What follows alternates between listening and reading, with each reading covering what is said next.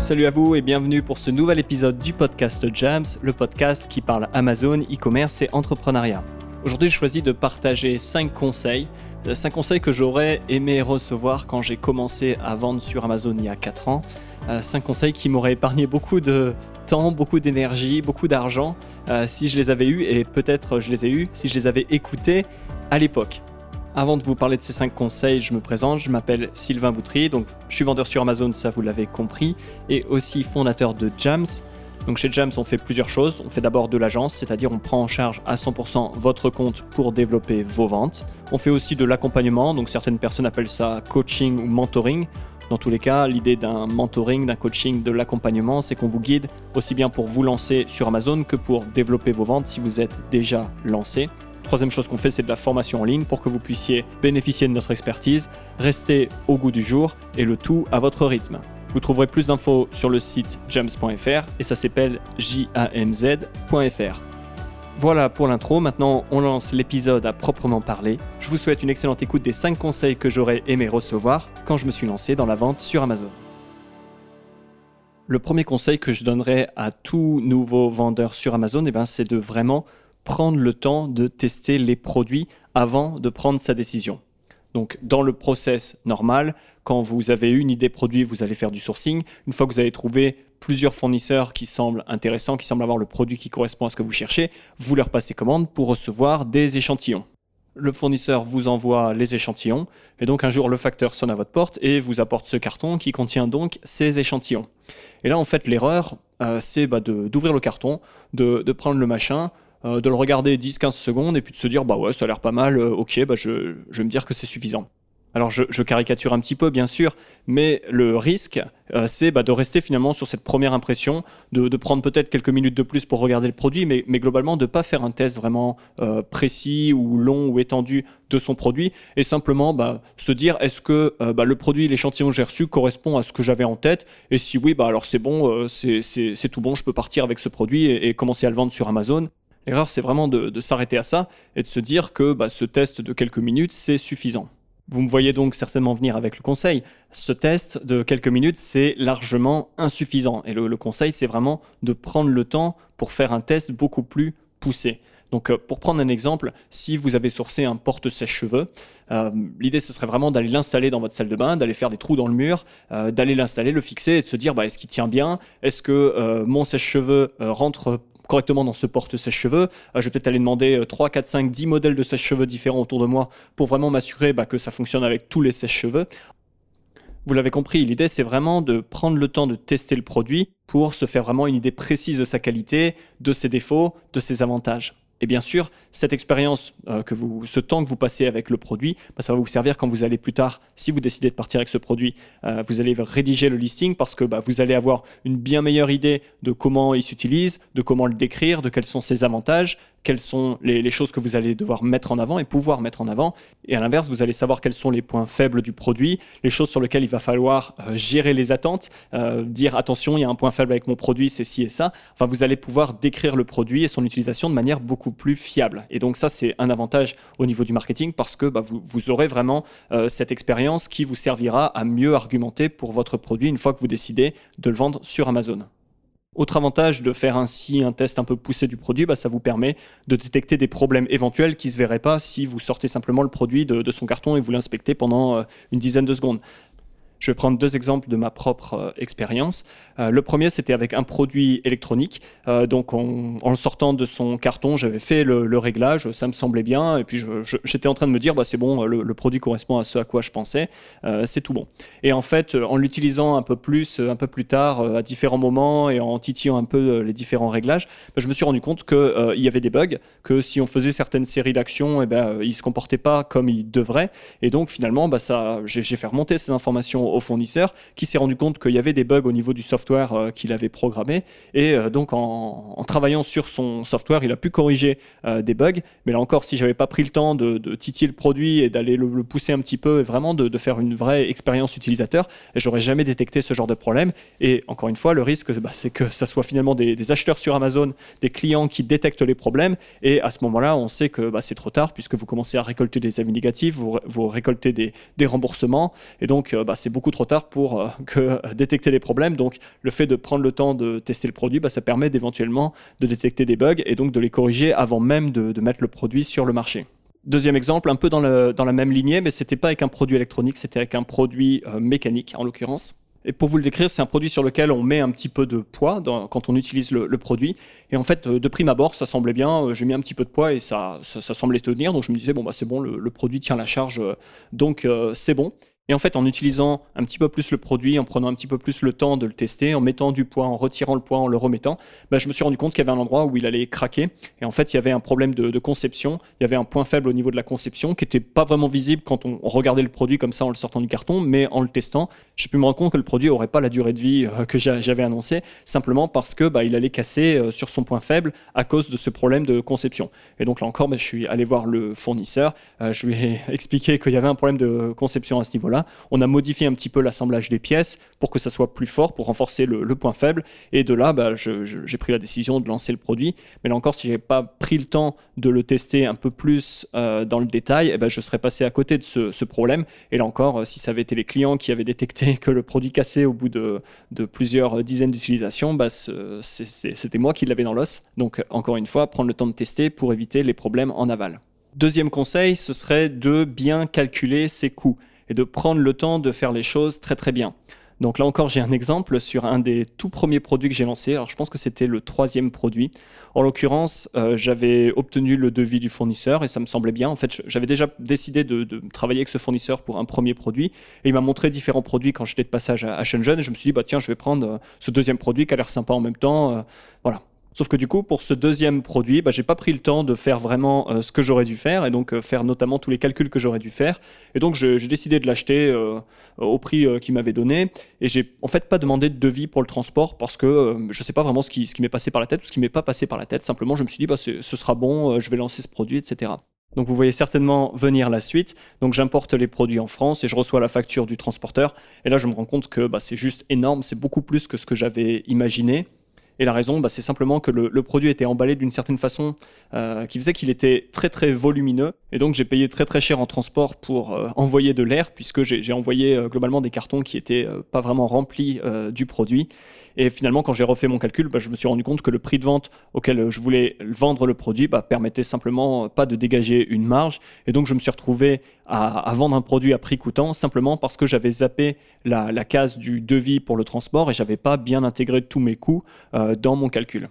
Avec le recul, bien sûr, euh, ça semble un peu stupide de faire une erreur aussi grossière, de pas vraiment calculer euh, sa structure de coût avant de décider de lancer un produit. Mais bon, c'est une erreur que j'ai faite, donc euh, je vous la partage pour que vous ne fassiez pas la, même erreur. Et donc, encore une fois, le conseil, c'est vraiment d'intégrer tous les coûts. Alors, si vous ne les connaissez pas à l'avance, bah, au moins d'avoir des devis, de pouvoir les estimer et de vraiment rien oublier pour être certain bah, de ne pas avoir de mauvaises surprises à la fin.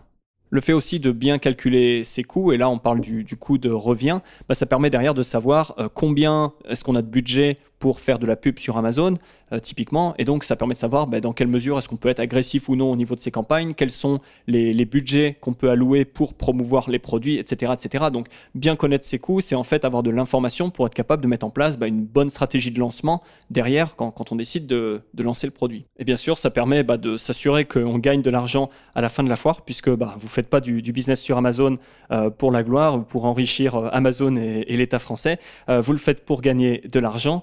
Et donc, si vous calculez pas bien tous vos coûts et si vous ne vendez pas en faisant une marge, et eh ben vous, vous êtes simplement pas en train de, faire tourner un business, mais vous êtes en train de, faire tourner un, hobby, on va dire. Et c'est certainement pas l'idée. Donc, calculez bien vos coûts pour être sûr d'être à la fin bénéficiaire, de dégager une marge et donc de vraiment faire tourner un business qui vous rapporte. Troisième conseil, c'est ne faites pas de trucs stupides. Alors qu'est-ce que j'entends par trucs stupides? Ben, C'est simplement des actions qui pourraient vous faire risquer une suspension de la part d'Amazon, une suspension de votre compte seller central. Vous le savez, nul n'est censé ignorer la loi et nul n'est censé ignorer les règles d'Amazon, ou du moins vous êtes censé les avoir lues et les avoir comprises, et en tout cas vous les avez acceptées si vous décidez de vendre sur Amazon. Alors quel est le truc le plus stupide que vous pouvez faire pour mettre votre compte en danger? Eh bien, Ce serait simplement d'aller sur des groupes Facebook pour essayer de récupérer des faux avis auprès de personnes qui laissent des avis sur Amazon à longueur de journée, qui ont des comptes complètement flagués.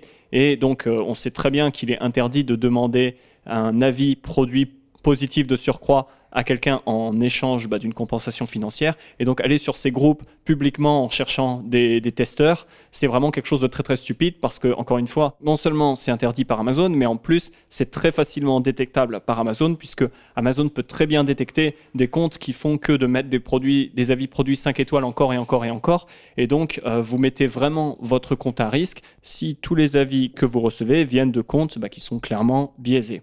Quatrième conseil, c'est d'être patient et de penser long terme. Donc c'est clair que quand on commence, eh bien, on peut avoir envie de, chercher à aller vite, de faire euh, les choses vite fait, peut-être un petit peu mal fait, mais simplement pour aller un petit peu plus vite, pour gagner du temps à différents endroits, euh, typiquement de son lancement. Mais ça, c'est finalement généralement bon à court terme, mais c'est un peu perdant sur le long terme. Donc je pourrais déjà reprendre l'exemple bah, des faux avis récupérés sur des groupes Facebook. À très court terme, bah, vous allez avoir plus d'avis, que votre concurrent, où vous allez avoir rapidement beaucoup d'avis, donc ça semble gagnant. Mais à long terme, bah, si c'est détecté un jour par Amazon et que vous vous faites suspendre votre compte alors que vous avez non plus un produit, mais 5, 10, 15, 20 produits et 3 employés, bah là vous vous sentirez un petit peu con, pour parler très simplement, parce que vous avez cherché à aller un petit peu plus vite et peut-être un petit peu trop vite. Vous n'avez pas pensé long terme. Donc ça, c'était un premier exemple de soyez patient et pensez long terme. Un autre exemple qui en fait m'est arrivé pas plus tard que ce matin, donc je suis en train de, lancer un nouveau produit et donc je vais le déployer sur l'ensemble des pays européens. Et donc pour la, partie, la marketplace allemande, bah, je fais toujours appel à la même personne euh, donc qui est allemande et qui, traduit le listing et qui fait très très bien son job. Et j'ai vraiment pu voir une différence entre les, les listings qu'elle a traduits et des listings que j'avais fait traduire précédemment par d'autres personnes qui étaient en fait tout simplement moins qualifiées. Et ce matin, j'ai donc envoyé à cette personne un message pour lui demander bah, de, traduire ce nouveau listing. Et j'ai reçu un, retour automatique qui disait bah, qu'elle était en vacances. Là, on est euh, fin juillet, euh, donc euh, c'est compréhensible. Et qu'elle serait de retour quelque part, comme j'ai plus ça en tête, mais le 3 ou le 7 août. Et donc là, j'avais deux solutions. Soit je me dis, bah, j'attends que cette personne revienne de ses vacances et puis je lui confierai la traduction. Soit je peux aller retrouver quelqu'un qui m'avait fait une traduction un peu moyenne avant. Mais bon, j'ai envie d'avoir vite fait ce listing en vente sur Amazon. Et donc, euh, je vais, tant pis pour la qualité de la traduction, je vais aller au plus vite. Donc là, vous me voyez certainement venir, mais donc oui, j'ai décidé bah, d'attendre que cette personne revienne de ses vacances, qu'elle fasse une traduction propre et de qualité. Pourquoi? Parce que derrière, bah, cette fiche produit, elle va être là pendant euh, un an, deux ans, trois ans, cinq ans. Et donc, autant partir avec quelque chose de qualité, quelque chose de bien fait, quitte à perdre entre guillemets un petit peu de temps au début, mais je préfère être patient et penser long terme plutôt que de me dire bah, je veux faire euh, vite fait mal fait et puis euh, et puis tant pis parce que encore une fois à court terme je vais peut-être pouvoir lancer mon listing une ou deux semaines avant et faire quelques ventes un peu plus tôt mais sur le long terme euh, j'ai tout intérêt à avoir une très bonne traduction avec les bons mots clés etc pour vraiment gagner donc il vaut mieux prendre un petit peu plus de temps et faire les choses mieux que de chercher à aller vite et puis de pas forcément bien faire les choses. Cinquième conseil, bien s'entourer. Je viens de vous donner à l'instant l'exemple de la traductrice allemande. Avant elle, j'avais des gens qui n'étaient pas forcément très bons dans la traduction ou qui en tout cas ne comprenaient pas vraiment les contraintes de la traduction d'un listing Amazon. Maintenant, j'ai une personne qui prend le temps, qui a bien compris tous les enjeux et du coup qui fait des traductions de bien meilleure qualité. Donc avec en ayant comme ça une personne sur qui je peux compter, eh ben, je sais au moins que les fiches produits en allemand, eh ben, c'est déjà plus un problème. Autre exemple, et j'en ai déjà parlé dans l'épisode dans lequel je parle des axes de développement, les, investissements que je suis en train de faire au niveau de mon business Amazon, euh, c'est le graphiste. Et donc pareil, avoir une personne euh, qui comprend les enjeux des visuels, des infographies qu'on doit créer pour un listing Amazon, bah, c'est quelque chose de très très précieux. Euh, parce que depuis que j'ai cette personne, bah, je suis capable de produire des listings de bien meilleure qualité. On fait beaucoup moins d'allers-retours qu'avec la graphiste précédente. Et donc c'est super important d'avoir là aussi quelqu'un qui maîtrise très bien les codes et l'environnement et avec qui ben, on peut travailler pour sortir des choses qui sont vraiment de, bonne qualité. Autre domaine dans lequel il faut bien s'entourer, ben, c'est la comptabilité. Euh, on sait que ben, un vendeur Amazon qui commence à grandir euh, a vite des questions de TVA européenne qui peuvent être assez velues. Et donc avoir un comptable qui prend le temps de se pencher sur toutes ces questions, qui a envie euh, de vous accompagner dans toutes ces questions, c'est super important. Et là encore, je ne peux que vous recommander de ne pas négliger cet aspect-là de votre business parce que là encore, vous avez envie de penser long terme et sur le long terme, il faut que la comptabilité soit irréprochable, il faut que vous soyez à l'heure pour toutes les différentes déclarations et ça, ça peut passer que par un comptable bah, qui fait bien son job, donc prenez le temps de trouver le bon. Voilà pour les 5 conseils. Donc, pour mémoire, conseil numéro 1, prendre le temps de tester les produits avant de prendre une décision. Conseil numéro 2, bien calculer ses coûts. Conseil numéro 3, ne pas faire de trucs stupides. Conseil numéro 4, être patient et penser long terme. Et conseil numéro 5, bien s'entourer. Voilà pour l'épisode 19 du podcast Jams.